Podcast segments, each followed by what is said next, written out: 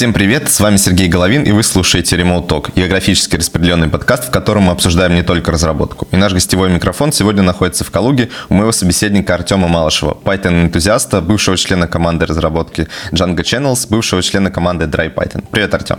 Всем привет. А, ну, по традиции у нас гости всегда рассказывают, как они вообще начали программировать. В твоем случае давай начнем с того же. Как ты вообще попал в программирование? Попал уже очень давно. Помню, как э, в 16 лет э, еще тогда был э, такая штука, как Direct Download, что ли, или что-то такое, DC, а, Direct Connect.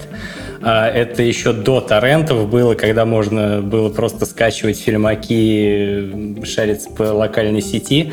Вот, там я скачал, ничего не подозревая, фильм «Хакеры», 95-го, что ли, года выпуска. Анджелина Джоли, который. Да, да, да, да, да. И там был такой момент в середине фильма, где они просто обсуждают книжки. И там была книга дракона, компиляторы, э, руководство по Unix, еще как еще какие-то книжки были.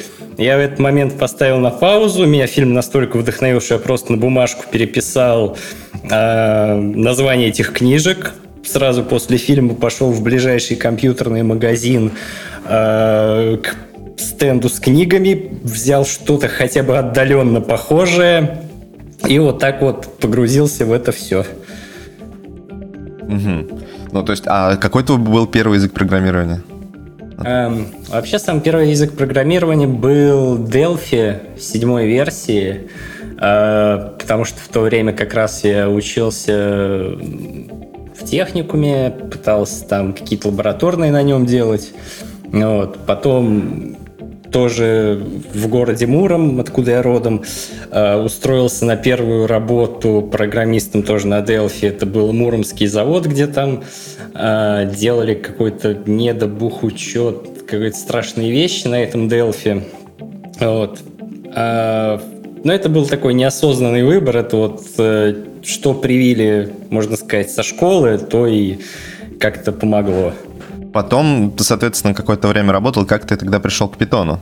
То есть вот сейчас ты активно используешь Python э, в своей деятельности. Как э, ты вообще дошел до него? А, да, то есть Python у меня был, э, наверное, одним из первых осознанных выборов э, языка программирования. Я на нем уже активно пишу 6 лет э, в основном, а до этого меня довольно сильно помотало и по компаниям, и по технологиям. То есть э, я особо сам не мог понять, э, куда мне развиваться, что я хочу. Э, то есть я читал там хабры, искал вдохновение, там слушал каких-то знакомых, э, с которыми как-то жизнь меня свела на тот момент. То есть после Delphi мне один человек рассказал, что Haskell это очень круто. Я пытался в 20 лет э, выучить Haskell, ничего не получилось. Потом... Э, начал учить Lisp, а потом другой знакомый мне сказал, что сейчас все деньги в Руби, я пошел на Руби. Вот, потом с работы на Руби меня уволили, я вернулся опять в Муром, и э, после этого я решил, что уже хватит так беспор- беспорядочно выбирать компании и технологии. Э, где-то месяц посвятил выбору языка программирования, то есть я там какие-то hello писал на всяком разном, там от Erlang до пролога, а, и пытался выбрать язык программирования, который, во-первых, э, не вызывает сильного отторжения, а во-вторых, у него есть market fit, вот, и на тот момент месяц спустя какого-то своего такого диванного анализа пришел к выводу, что это либо Python, либо JavaScript. Вот, JS на тот момент э, это еще до ES 2015 даже, по-моему, было. То есть он сильно проигрывал по development experience. Вот, mm-hmm. поэтому, собственно, я окунулся в Python и вот до сих пор тут ты говорил, что, окей, с Ruby у тебя не сложилось, а, и ты начал research делать какой-то, э, осознанно искать язык. По каким ты критериям вообще выбирал тогда язык? Я, на самом деле, был очень-очень простой алгоритм поиска. А, я открыл на тот момент Headhunter, это единственный сайт по поводу по, по поиску работ, который я тогда знал.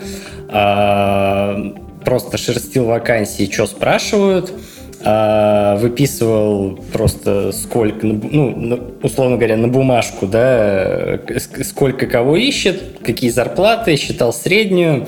После этого пытался писать на этих языках э, программирования Hello World э, и вообще пытался примерно прикинуть, а, смогу ли я с этим жить или нет. То есть я, я прям помню этот Hello World на Java Hibernate 2013 года, который вот раз и навсегда мне просто показал, что нет. Ну, Python тебе при этом понравился. То есть тебе в целом больше тогда да. импонировали языки именно с динамической типизацией? Да, они, в принципе, и сейчас импонируют. Э, если вкратце сказать про мое отношение к типизации, да, то есть мне очень сильно понравилась система типов в Haskell, когда тебе ничего не надо писать, но при этом статический анализатор сильно умнее тебя. А в том, что я видел на тот момент на рынке, ну, то есть плюсы Java, это, на мой взгляд, программа сводилась половина ее к аннотации типов, другая половина к кастованию этих типов, и это очень сильно раздражало. Ну, между тем, как ты вот выбрал Python и тем, как ты начал там контрибьютить э, в Django Channels, а сколько времени прошло? Какой вообще это был путь? О, это был очень тернистый путь. А, то есть, эм, ну, вообще, откуда это все пошло, да? То есть у меня всегда был какой-то вот еще с этого фильма «Хакеры» жгучий энтузиазм, а, по поводу того, что надо что-то делать, надо как-то свои какие-то скрипты писать, как-то развиваться.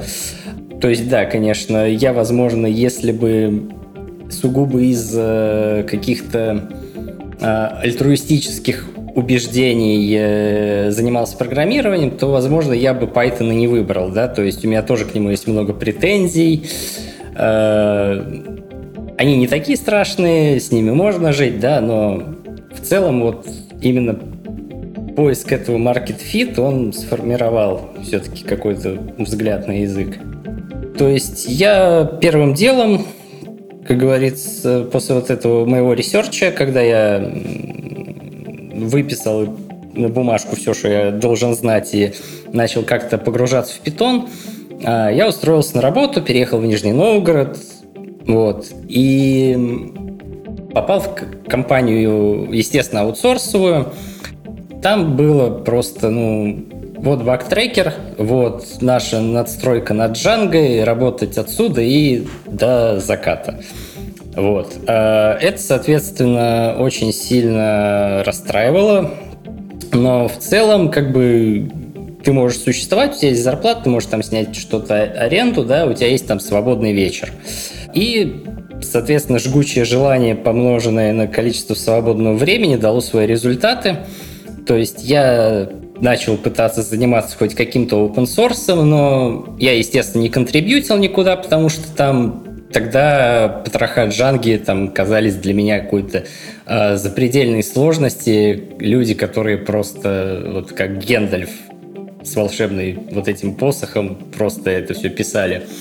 Я начал какие-то свои контрибьюции делать, пытаться вести свой GitHub. И получилось так, что на самом деле каким-то первым таким общественным вкладом, каким-то заметным, стало то, что а, мой друг, а, с которым мы познакомились на собеседовании, то есть он меня собеседовал в какую-то нижегородскую компанию, он решил, что нужно вести а, метапы в Нижнем Новгороде по питону, потому что вокруг движухи нет, очень хочется ее как-то развивать, и, соответственно, а, ничем, кроме как своими усилиями, это делать не получится, потому что тогда еще 2015 год не, ну как сказать, э, ну то есть как бы либо сам, либо никак, вот.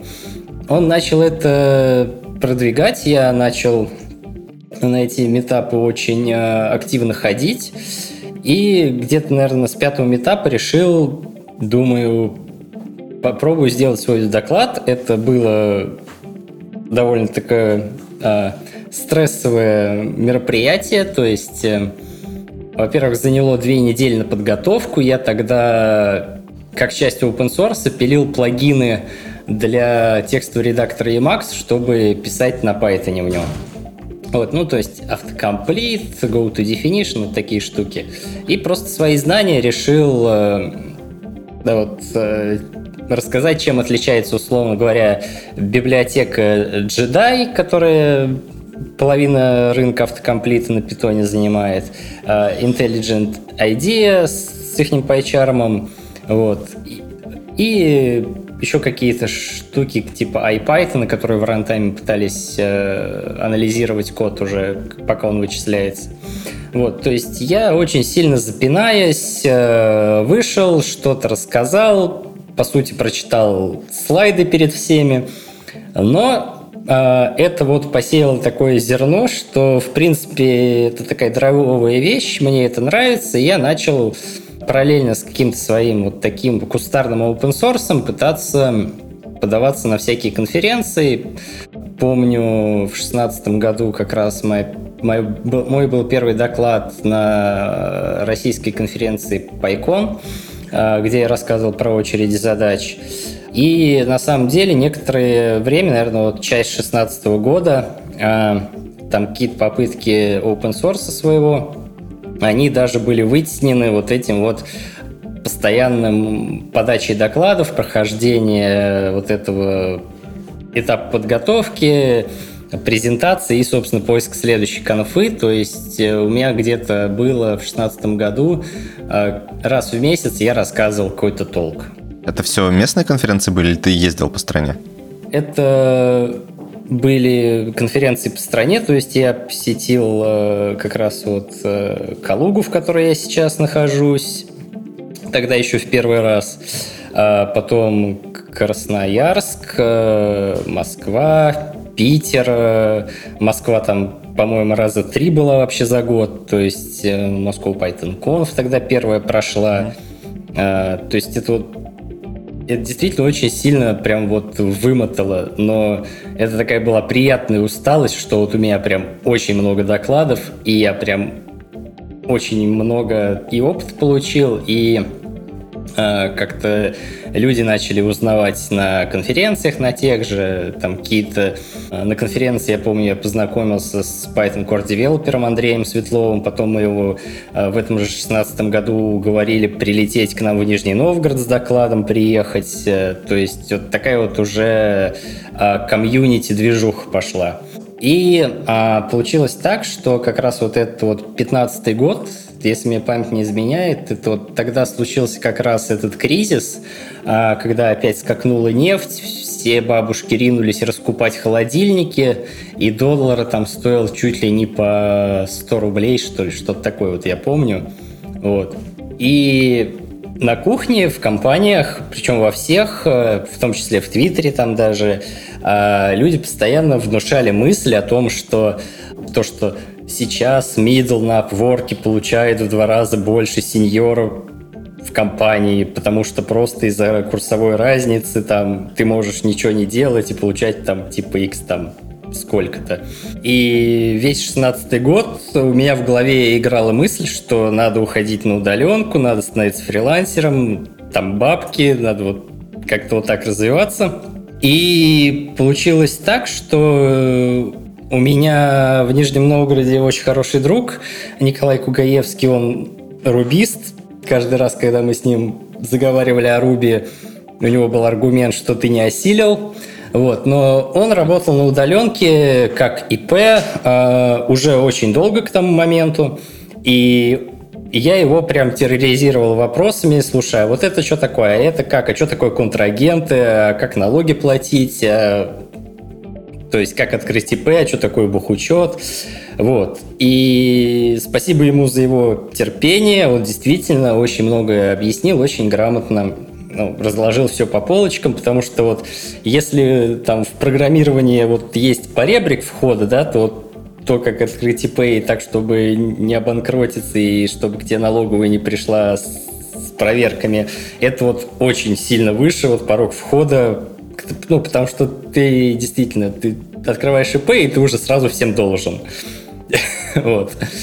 А, и как бы весь 16 год, да, я прошел в размышлениях о том, что надо бы что-то с этим делать, надо как-то смотреть, надо как-то думать. И получилось так, что вот эти мои размышления, это мой open source и постоянные конференции, они очень сильно нанесли ущерб моей продуктивности внутри компании, которая тогда меня трудоустраивала. Угу. Вот. Мне тогда сделали предупреждение, что, чувак, ты вот год назад был очень хорошим программистом, а сейчас делаешь что-то все медленно, прям мало.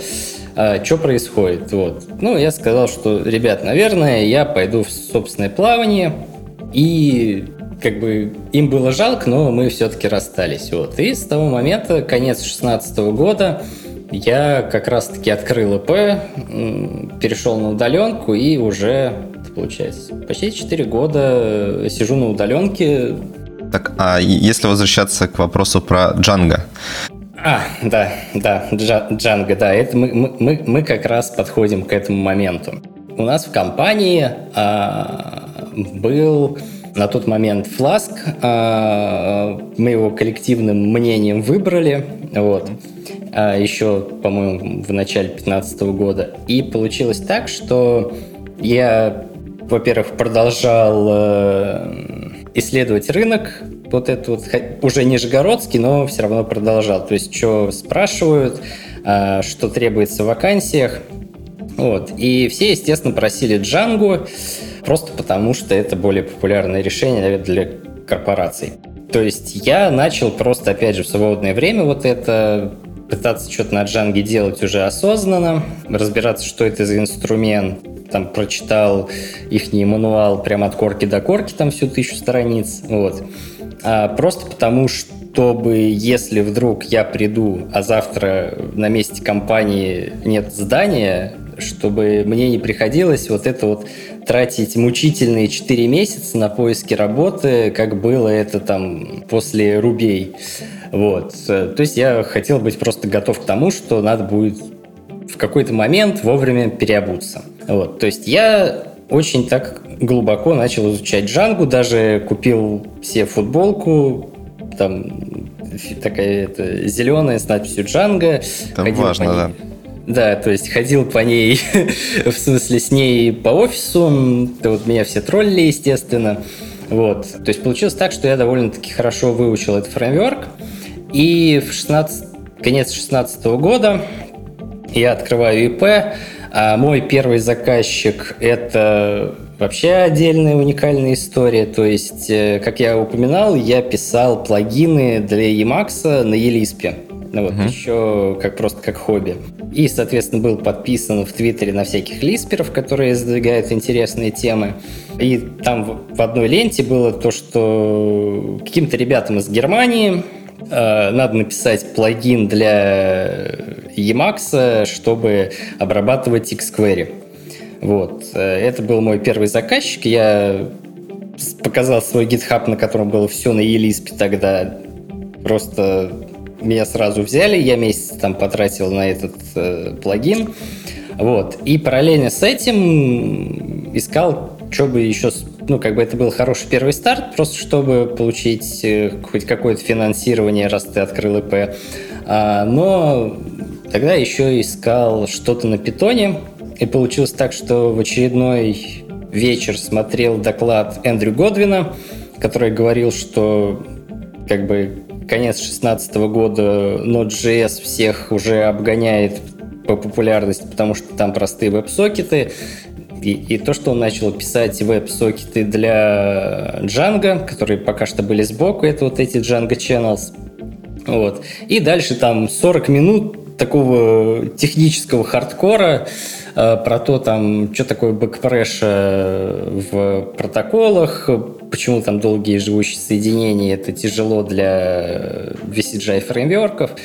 А в конце был такой нюанс. Перед сессией вопросов-ответов он сказал, что а, Mozilla Foundation, которая занимается, как сказать, который дает донейшены э, важным ключевым э, вещам в open source, эм, дала им 150 тысяч долларов вот этому Эндрю Годвину на то, чтобы эти Django Channels довести до продакшена. И, собственно, там была ремарка, что если вы хоть э, слово поняли из технической части, напишите мне, возможно, у меня для вас есть работа. Этим же вечером я начал писать большое письмо о том, что бы я хотел привнести в Django Channels. А, я с ними уже на тот момент был знаком, даже для Moscow Python Conf сделал там небольшой доклад о том, как эта штука работает. Uh-huh. Вот. Ну, как раз после этого они получили финансирование, то есть у меня э, вот в одну точку совпало просто идеальное какое-то стечение обстоятельств, то, что, во-первых, э, contribution в open source можно делать э, full тайм за деньги, то, что у меня для этого открылось ИП, и то, что эту нишу еще никто не занял, а я тут как раз даже доклад на эту тему подготовил. Вот, то есть мы с ним активно переписывались неделю, чтобы понять, э, что конкретно он э, хочет именно починить там, да, и очень такая вещь, которой не хватало ему, то есть эм, Тогда Django Channels, они использовали сетевой message bus, чтобы вот сообщения перекладывать из асинхронной ноды в синхронную. И Эндрю очень сильно переживал по поводу того, что этот message bus э, построен вокруг Redis, и как бы не протекли абстракции, которые есть у Redis, э, в сам протокол, потому что протокол хотели вообще сделать пепом для питона, то есть стандартом, по сути. Вот. А, соответственно, очень важной штукой было сделать еще хотя бы один транспорт. А я при этом опять же, имея опыт с очередями задач, которые все на тот момент, по крайней мере, строились по верх RabbitMQ, предложил эту штуку. А, да, мне сказали, что это важно, это нужно. Вот тебе там, условно говоря, зарплата на 4 месяца, раз в неделю пиши, пожалуйста, отчет, что ты сделал, показывай код на гитхабе, и, собственно, следующие 4 месяца на удаленке у меня были тем, что я вот full time по 12 часов в день сидел, контрибьютил э, в Channels, писал свой бэкэнд для RabbitMQ поверх них и пытался как-то взаимодействовать с иностранным сообществом. А что это за отчеты, кстати, были? Вот ты говоришь, что нужно было писать еще отчет по проделанной работе. А, да, это было просто такое типа письмо, что за эту неделю я сделал вот это, столкнулся с такими-то проблемами и планирую сделать вот то-то. Ну, то есть это было буквально три параграфа. Это, наверное, самая неформальная вообще отчетность, которая у меня была за всю мою карьеру. То есть это больше было похоже, наверное, на синхронизацию, да, там того, что происходит. Да, да, да. То есть угу. э, очень удобно, когда твой менеджер намного более крутой программист, чем ты. Ну, я думаю, что у вас, наверное, просто не было менеджеров в привычном понимании этого слова. То есть, скорее, вы там ну, да, сами себя менеджеры. Не, э, это, да, это не продукт менеджмент, естественно, в, кла- в классическом понимании, как по PM-Book, например. Это такой, действительно, больше техлит, которому дали руль. В итоге вот эта работа, которую ты проделал, это, ну, она успехом закончилась? А, да, она закончилась успехом. А, выпустили Channels 1.0. Э, я хотел, чтобы этот транспорт поверх RabbitMQ а, приняли в GitHub самой Джанги. Вот. А как раз тогда была конференция во Львове, да, PyCon Ukraine 2017 года. Туда прилетел Эндрю, туда прилетел я. А, мы там, соответственно, уже в кулуарах э, обдумали, как будем дальше что делать, э, куда развивать проект. Вот. Э, ну, а насколько я понял, в Америке после этого, где находился Эндрю, у него стало не все ладно, то есть то ли с работой, то ли еще с чем-то. Но, в общем, чувак начал очень сильно выгорать. Вот. Деньги от Mozilla тоже кончились. А, я, соответственно, на каком-то действительно энтузиазме это продолжал делать. А, я уже тогда был включен э, в GitHub организацию. Меня, мне дали commit access в channels все, во все репозитории, которые к ним относятся. То есть не в кору Django, естественно. Там у этого вообще отдельная там техническая борда. Но интерес начал немножко, естественно, пропадать, потому что Эндрю там скажем так, пропал на три месяца, потом за неделю выпустил Channels 2.0, потом опять пропал на три месяца, и Channels 2.0 были сломаны с точки зрения обратной совместимости. То есть все то, что я делал, уже, можно сказать, очень быстро выпилили.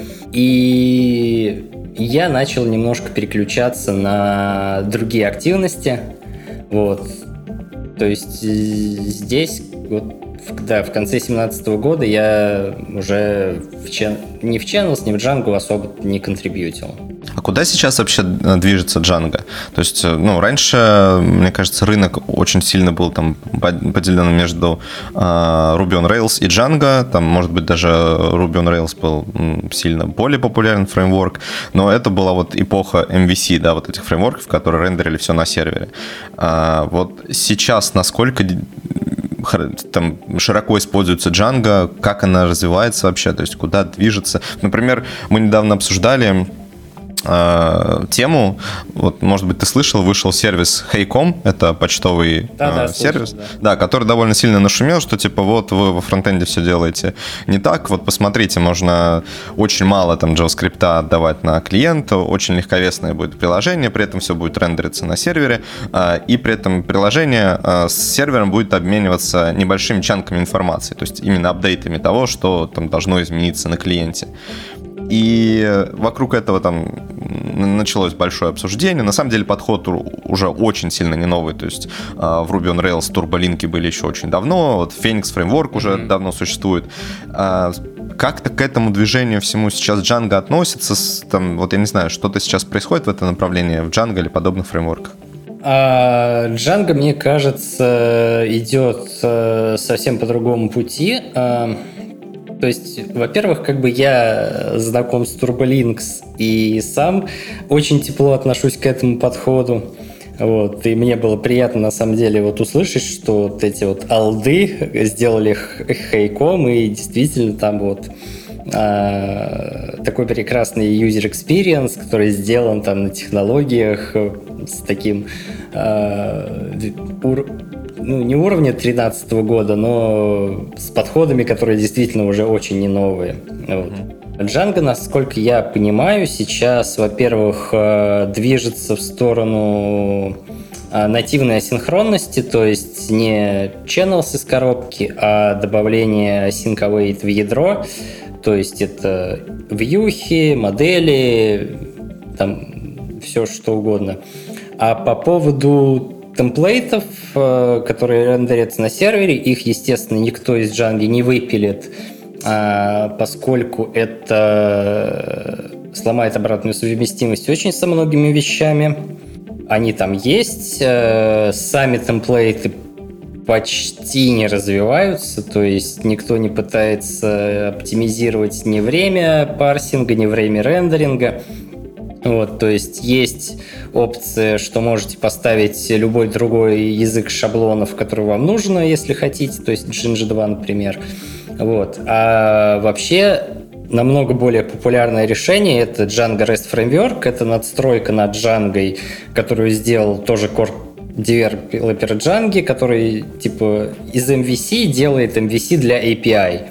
И там теми же абстракциями, теми же методами можно делать опишки, э, у тебя будет из коробки OpenAPI спека, у тебя будут модельки сохраняться, валидация схемы, валидация входных данных. То есть, э, если Django работает на уровне форм и шаблонов, ну, как ни крути, то вот эта вот надстройка, которую, мне кажется, сейчас вот идет во всех э, проектах, которые на Django написаны, она работает на уровне API и моделей.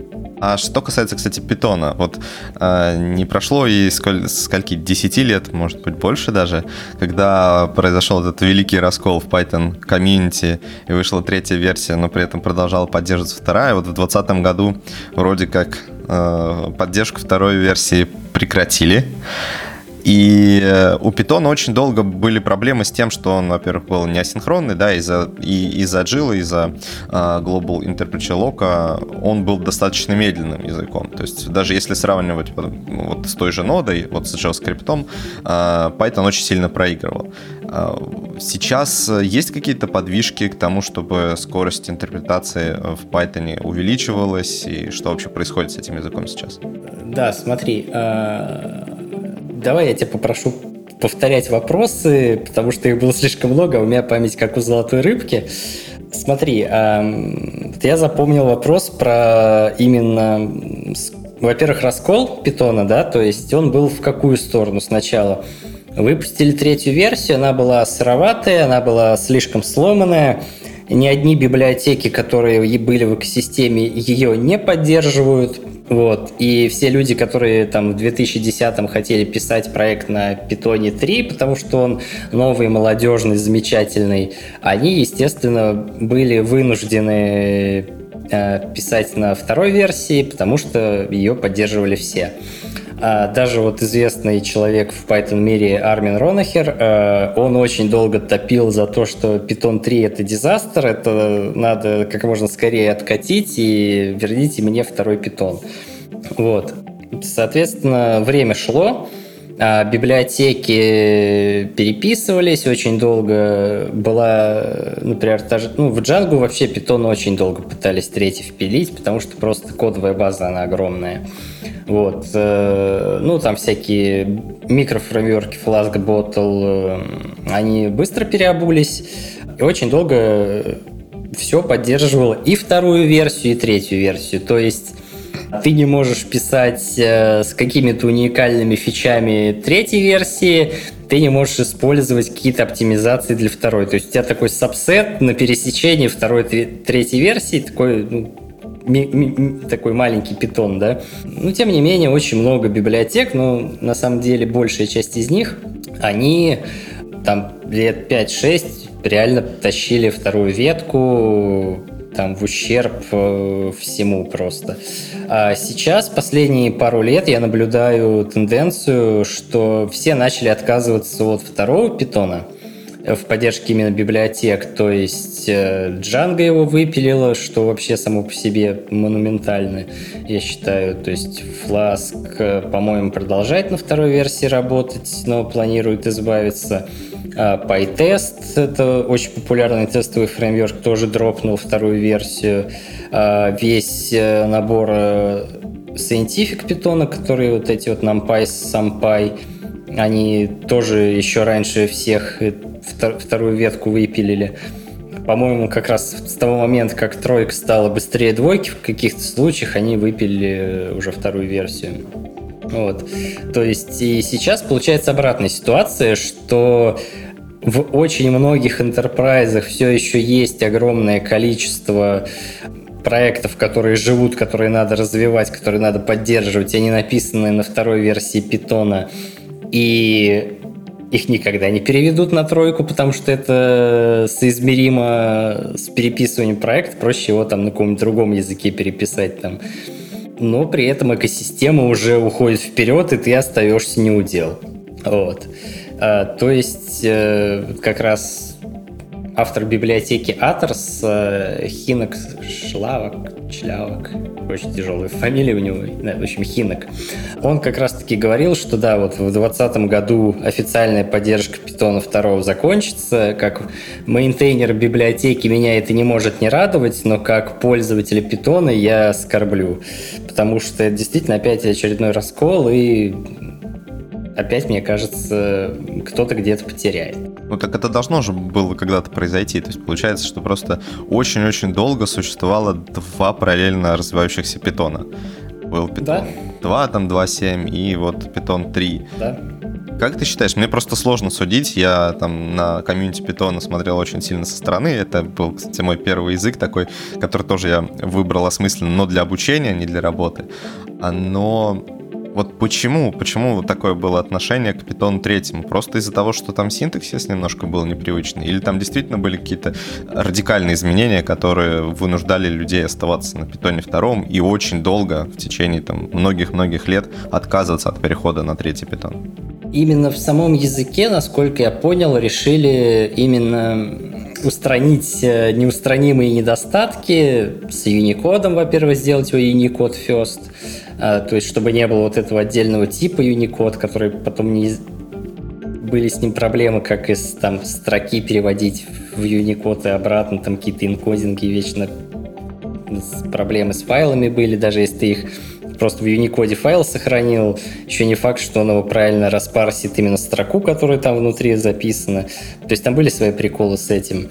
И, видимо, вот этот насколько я понимаю, во второй версии вот этот пласт этих проблем, он э, копился, копился, копился, и просто накопился уже настолько сильно, что э, люди, которые начинают учить питон, они э, им все вот действительно он простой, он выразительный, он там не бьет новичков по пальцам, да, а когда ты уже начинаешь профессиональную разработку вести, у тебя какие-то сложные кейсы, тебе надо слишком много вот этих вот проблем разобрать, и становится программировать намного сложнее, да, и какой был вообще вариант развития событий? Да, то есть пойти по пути Java, когда у тебя в стандартной библиотеке 90% э, методов помечено как deprecated, и эта пометка там была 20 лет назад сделана, их никто не выпилит никогда. Вот. А, либо же действительно попытаться их решить как-то вот разом и сделать вот третью версию. И, естественно, получилось так, что вот эта третья версия, она когда появилась, она была во-первых, сырой, а во-вторых, она была несовместима вот от слова совсем, да, тот же самый, например, почему ломалась 100% программ на питоне, это потому что print был раньше кейвордом, и не надо было вокруг э, аргументов ставить скобочки, а теперь стал функцией. И ты Просто вот э, программу на втором питоне запускаешь, а он не может проинтерпретировать это просто потому, что незнакомый кейворд. Там же вроде вот. были какие-то трансляторы, да, из второго в третий питон. А, они не очень они, хорошо работали. А, да, была библиотека 2 to 3. А, она делала из э, нормального второго питона очень страшный недов третий. Потом на, поверх нее появилась библиотека Modernize, которая делала что-то лучше, но все равно недостаточно хорошо. То есть мы, когда в компаниях свои проекты пытались перевести, мы пробовали все эти штуки, которые были на тот момент написаны, и очень много сорцов просто не, не собиралось просто после этого. Вот. А сейчас есть утилитка, тоже от Python Core Developer, PyUpgrade. Она может э, очень хорошо хендлить э, синтаксические изменения между двойкой, тройкой, 3.6, 3.7 и совсем уж там э, последними изменениями. Для меня, по крайней мере, вот то, что ты говорил о проблемах во втором питоне, а, и появление третьего питона для меня прозвучало как вполне разумный шаг. А почему комьюнити так долго не могло принять э, тройку? А, ну, именно принять оно не могло, потому что ты привык, что у тебя экосистема.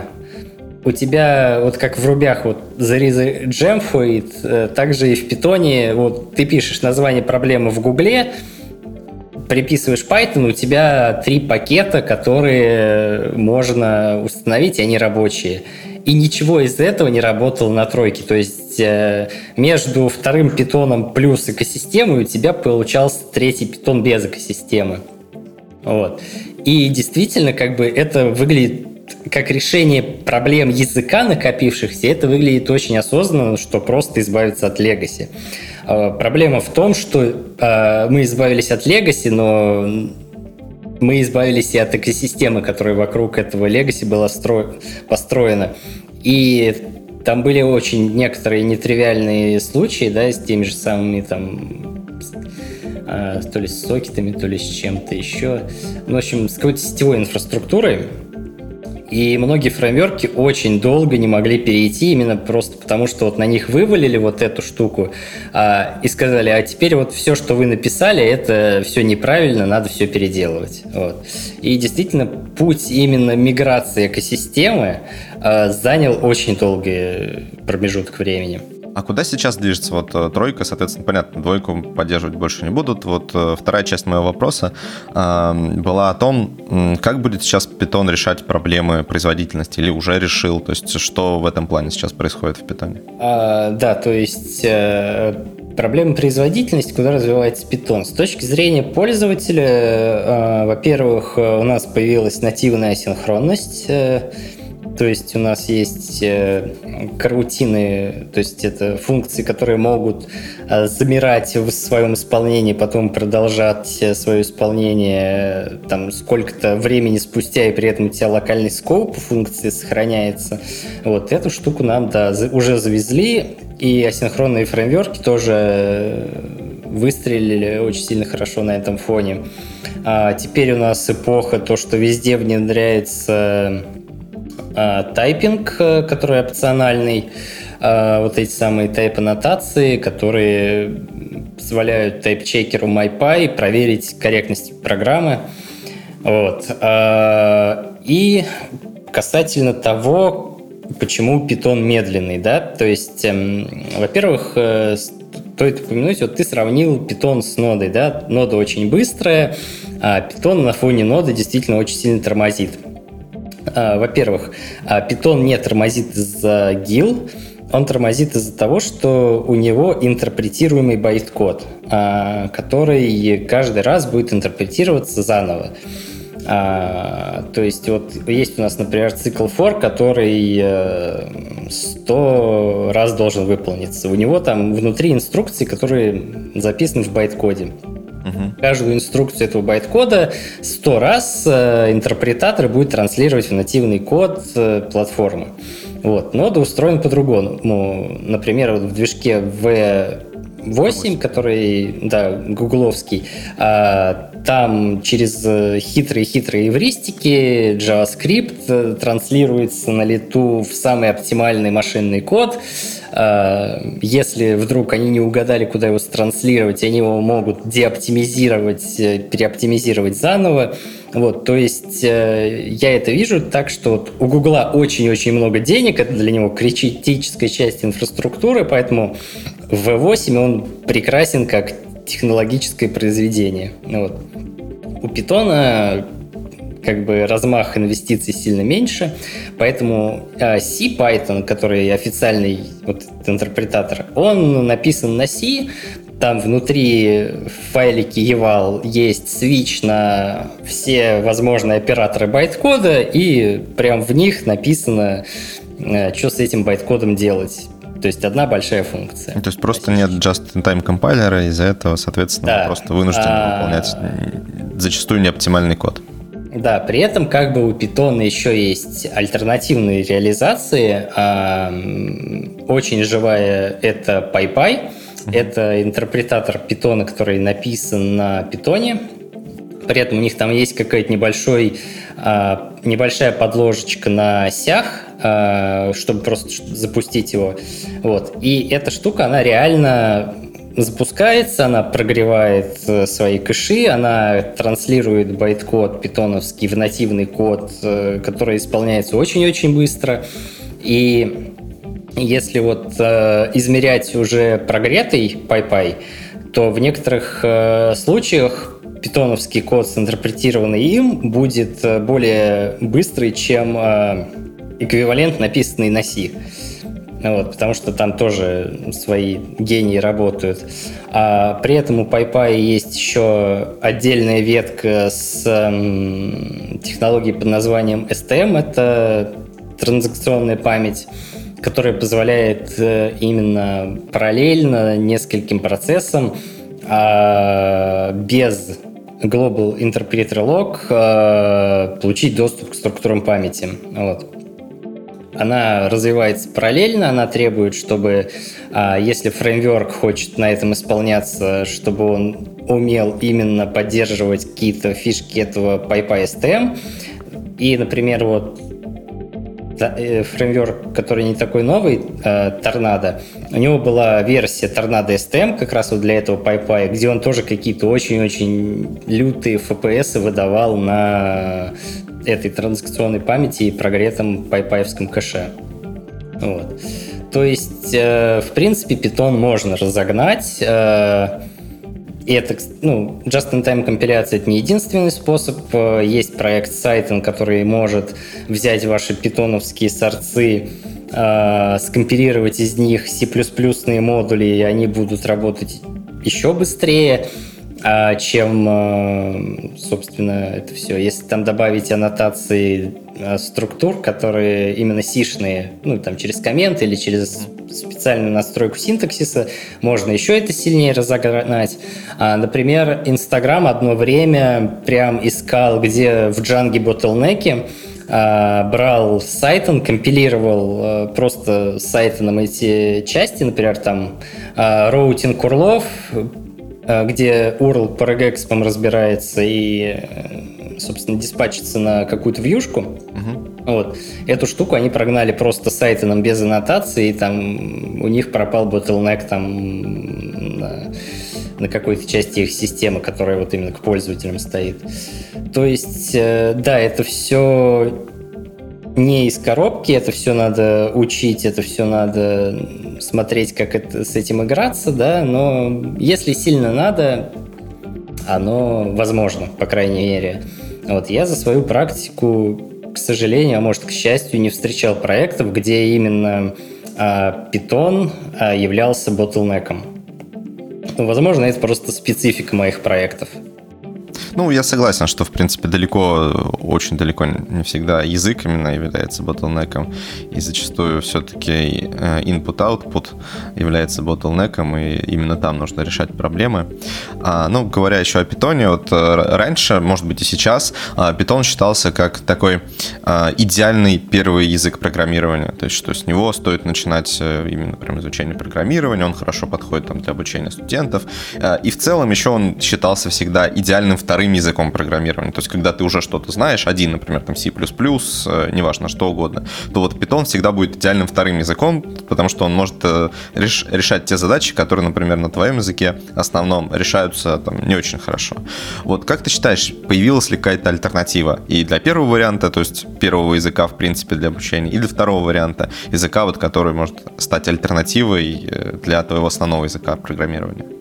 Слушай, ну, по поводу того, что это лучший второй язык программирования, да, сейчас я с этим соглашусь, потому что, во-первых, а, если у тебя язык, который заставляет тебя писать а, правильно, да, то есть э, продумывать архитектуру еще всякое прочее, то MVP на таком языке делать тяжелее, да, а хочется его быстрее показать и вообще проверить идею. Тут Python идеально подходит вообще просто. А, вот. А по поводу языка для обучения, я вообще такое утверждение слышал, наверное, в 2010 году, наверное. Вот. Но, честно, не знаю, не смотрел. Единственное, что помню, то, что когда MIT отказалась от того, чтобы вести на первом курсе SIGP э, на схеме и заменили это на выбор курсами Java либо Python, я немножко в душе взгрустнул, конечно. То, что попсело программирование, но... А попсело в каком смысле?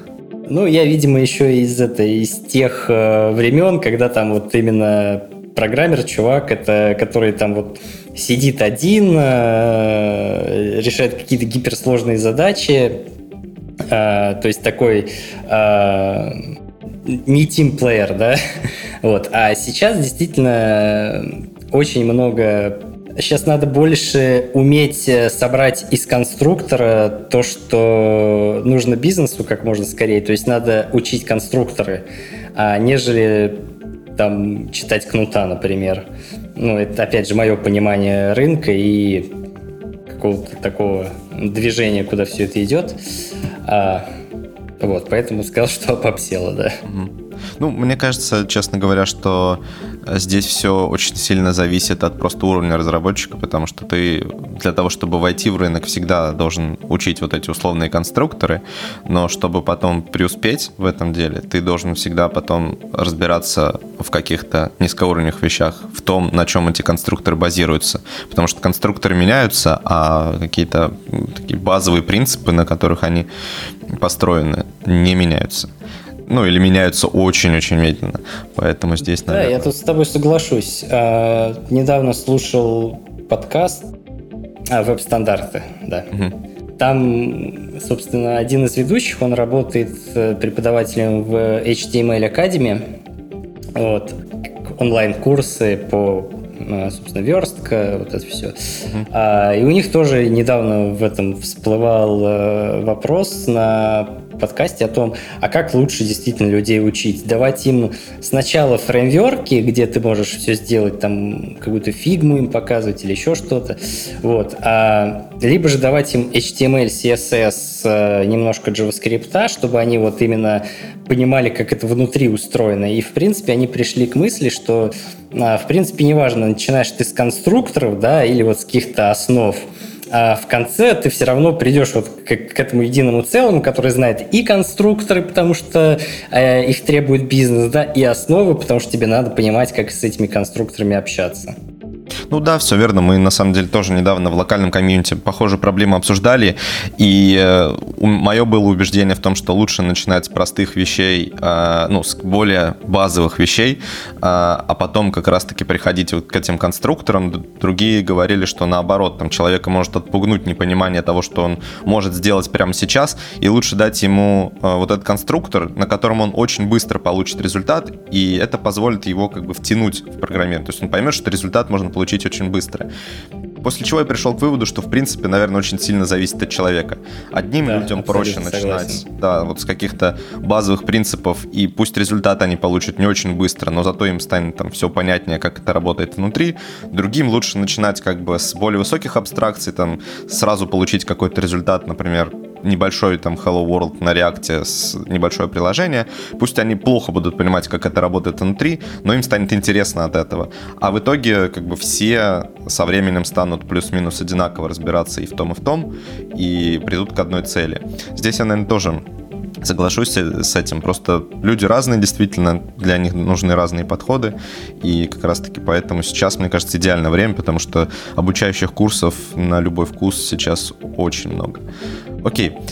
Плюс еще в компаниях есть небольшой тренд на то, что надо брать джунов и растить их. Вот а во времена, когда я начинал, а, это ты читаешь описание вакансии, там а, три законченных проекта на рельсах, три опыта в Ruby, и ты такой, а что, как их получить?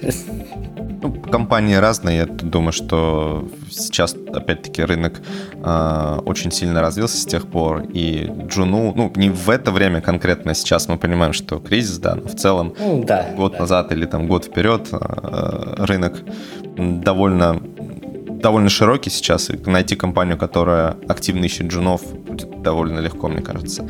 А, ты упоминал, что ты активно использовал Emacs, а, и вот у меня в связи с этим вопрос. Используешь ли ты его до сих пор или нашел да. какую-то альтернативу? Используешь? А, да, использую с удовольствием. А почему, ну это такой холиварный вопрос, почему не Vim? Я был опытным пользователем Vim, потом я решил, что мне не хватает э, какого-то плагина, решил посмотреть, там вроде такая штука была, как Vim Script, наверное, на ней можно что-то написать, увидел это и решил, что так дальше жить нельзя, и просто перешел вот на то, где язык расширений э, более приятный. Ну, сейчас Vim, конечно, сильно ушел вперед, есть проект NeoVim, если... Да, я тоже за ним активно слежу, угу. тоже думаю, может вернуться, может нет, пока э, так чисто пристально слежу. Я думаю, что у многих наших слушателей возникнет вообще такое недоумение, как сейчас, в принципе, можно использовать проекты, которые были написаны десятки лет назад для редактирования кода, и нет ли сейчас каких-то нормальных современных альтернатив этим проектам? Тут опять же все зависит от того, что человек хочет, да, то есть это как с обучением. А, кто-то хочет IDE-шечку, чтобы а, просто там мышкой клацать. А, я помню, у меня там было полгода опыта на Java, которые даже в резюме не указываю. А, там вот вообще просто нажимаешь кнопочки, за тебя создаются интерфейсы, за тебя пишутся классы, весь бойлерплейт вообще вот решен вот ДЕшкой, да. Это вот один experience. А мне, в принципе, для того, чтобы продуктивно работать, э, вот этого всего не надо, оно больше отвлекает. А мне надо текстовый редактор, который именно хорошо манипулирует текстом. А, то есть у него есть макросы, у него есть замена по регуляркам. Причем в питоне замена по регуляркам, она еще может внутри регулярки вычислять ELISP, который ты внутри регулярки можешь написать. И количество телодвижений, чтобы сделать какую-то вещь именно с текстом, оно вообще минимально. А для того, чтобы навигация по проекту была, мне нужен просто jump to file и go to definition, который есть вообще вот во всем. Вот, то есть тут опять же подход, наверное, кто в чем, кто, кто как привык работать. Ну, то есть я очень много пробовал пересесть на IDE-шки, на PyCharm, на IntelliJ. Э, недавно пробовал VS Code, э, даже когда Sublime был очень популярный, на него смотрел. Э, не зашло. Ну, сейчас многие говорят, что как раз типа VS Code это такой новый, новый Vim, то есть в том плане, что он очень э, хорошо подвергается модификациям со стороны плагинов. В принципе, там очень вот, хороший да. Vim-мод и так далее. Вот э, слушателям хочу сразу сказать, если начинать сравнивать текстовые редакторы по плагинам и по конфигурируемости, то есть что ты из него можешь сделать, да, IDE-шкам проиграют все, потому что эти плагины, собственно, и написаны компаниями для всего. То есть э, тот же самый WebStorm можно что только не поставить. Э, VS Code может что только не поставить. Но, например, именно флоу работы, да, то есть э, когда в Vim все построено вот вокруг этих переключений режимов, да, редактирования и модаль, модального режима, в Emacs все построено прям вот все ядро вокруг этих кейкордов, когда там Ctrl-X, Ctrl-F, там и у тебя семантически выстраивается вот эта вот последовательность, а оно просто полностью меняет э, подход к тому, как ты пишешь код, к тому, как ты редактируешь код, вот, в принципе. IDE это все-таки плагины, которые вот построены вокруг вот этого визивик, э, так или иначе, которые будут не будут менять именно вот эту вот э, ключевую составляющую.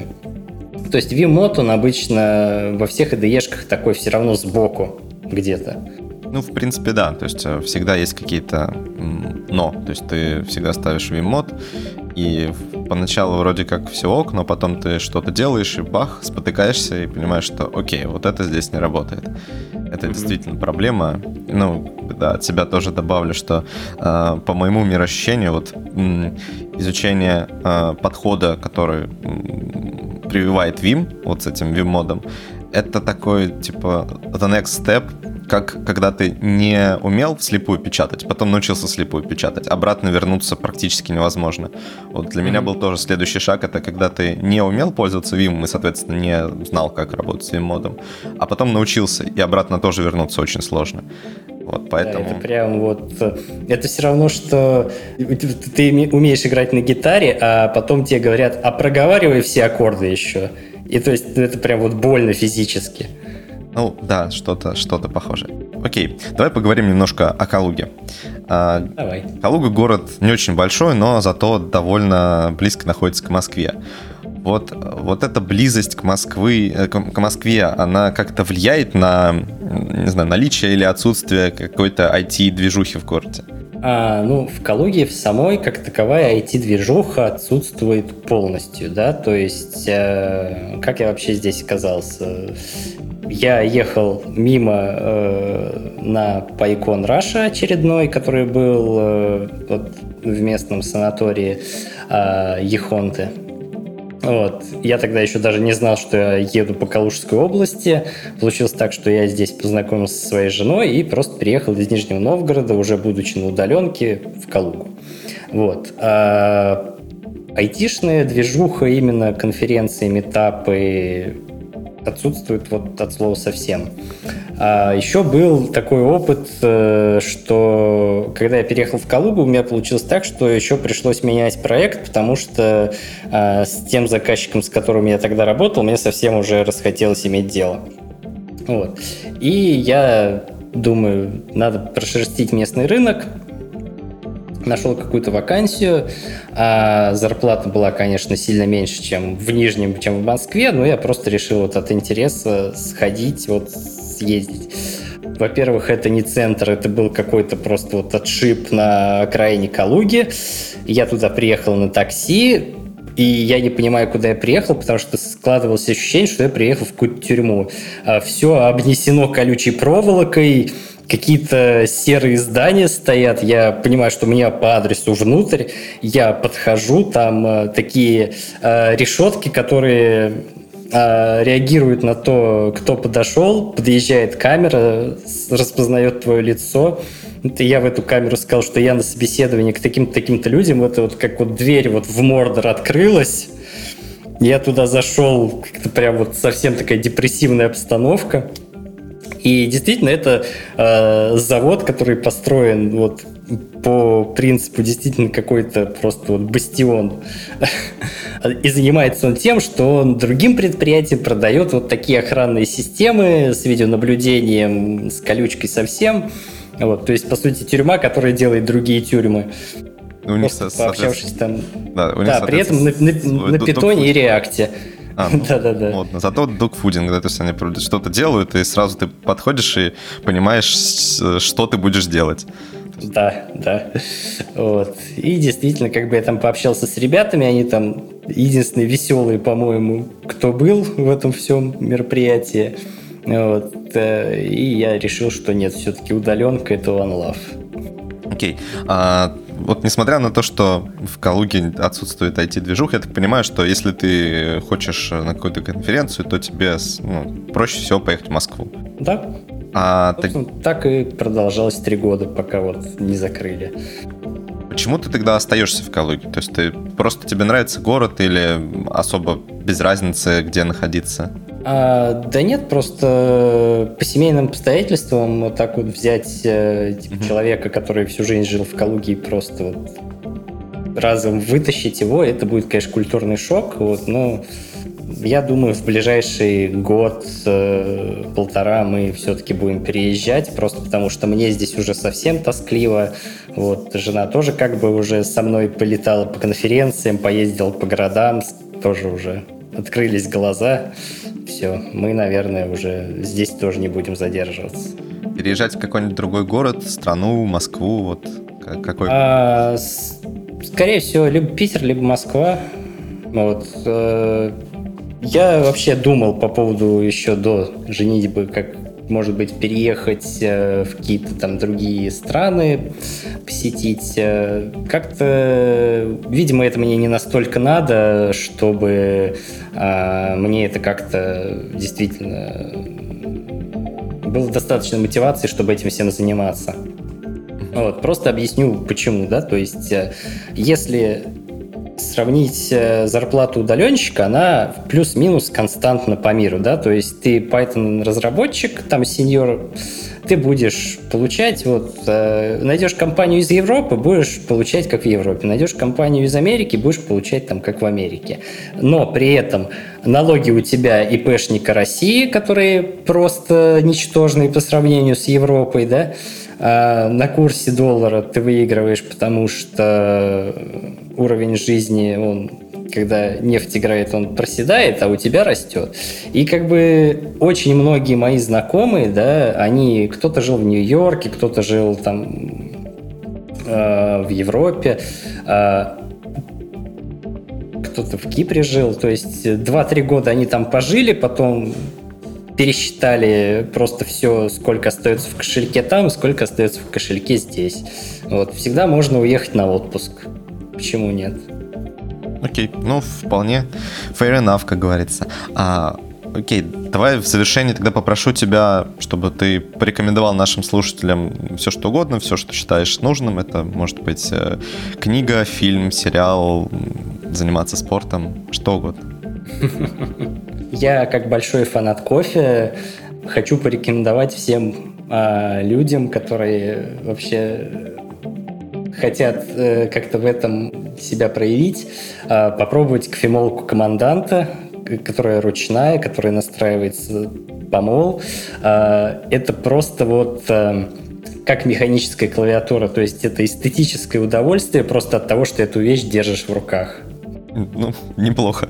До, до этого я еще не сталкивался, чтобы у нас рекомендовали конкретную прямо э, конкретную модель какой-то техники. Но в целом, в целом, да, почему бы и нет, как, как вариант.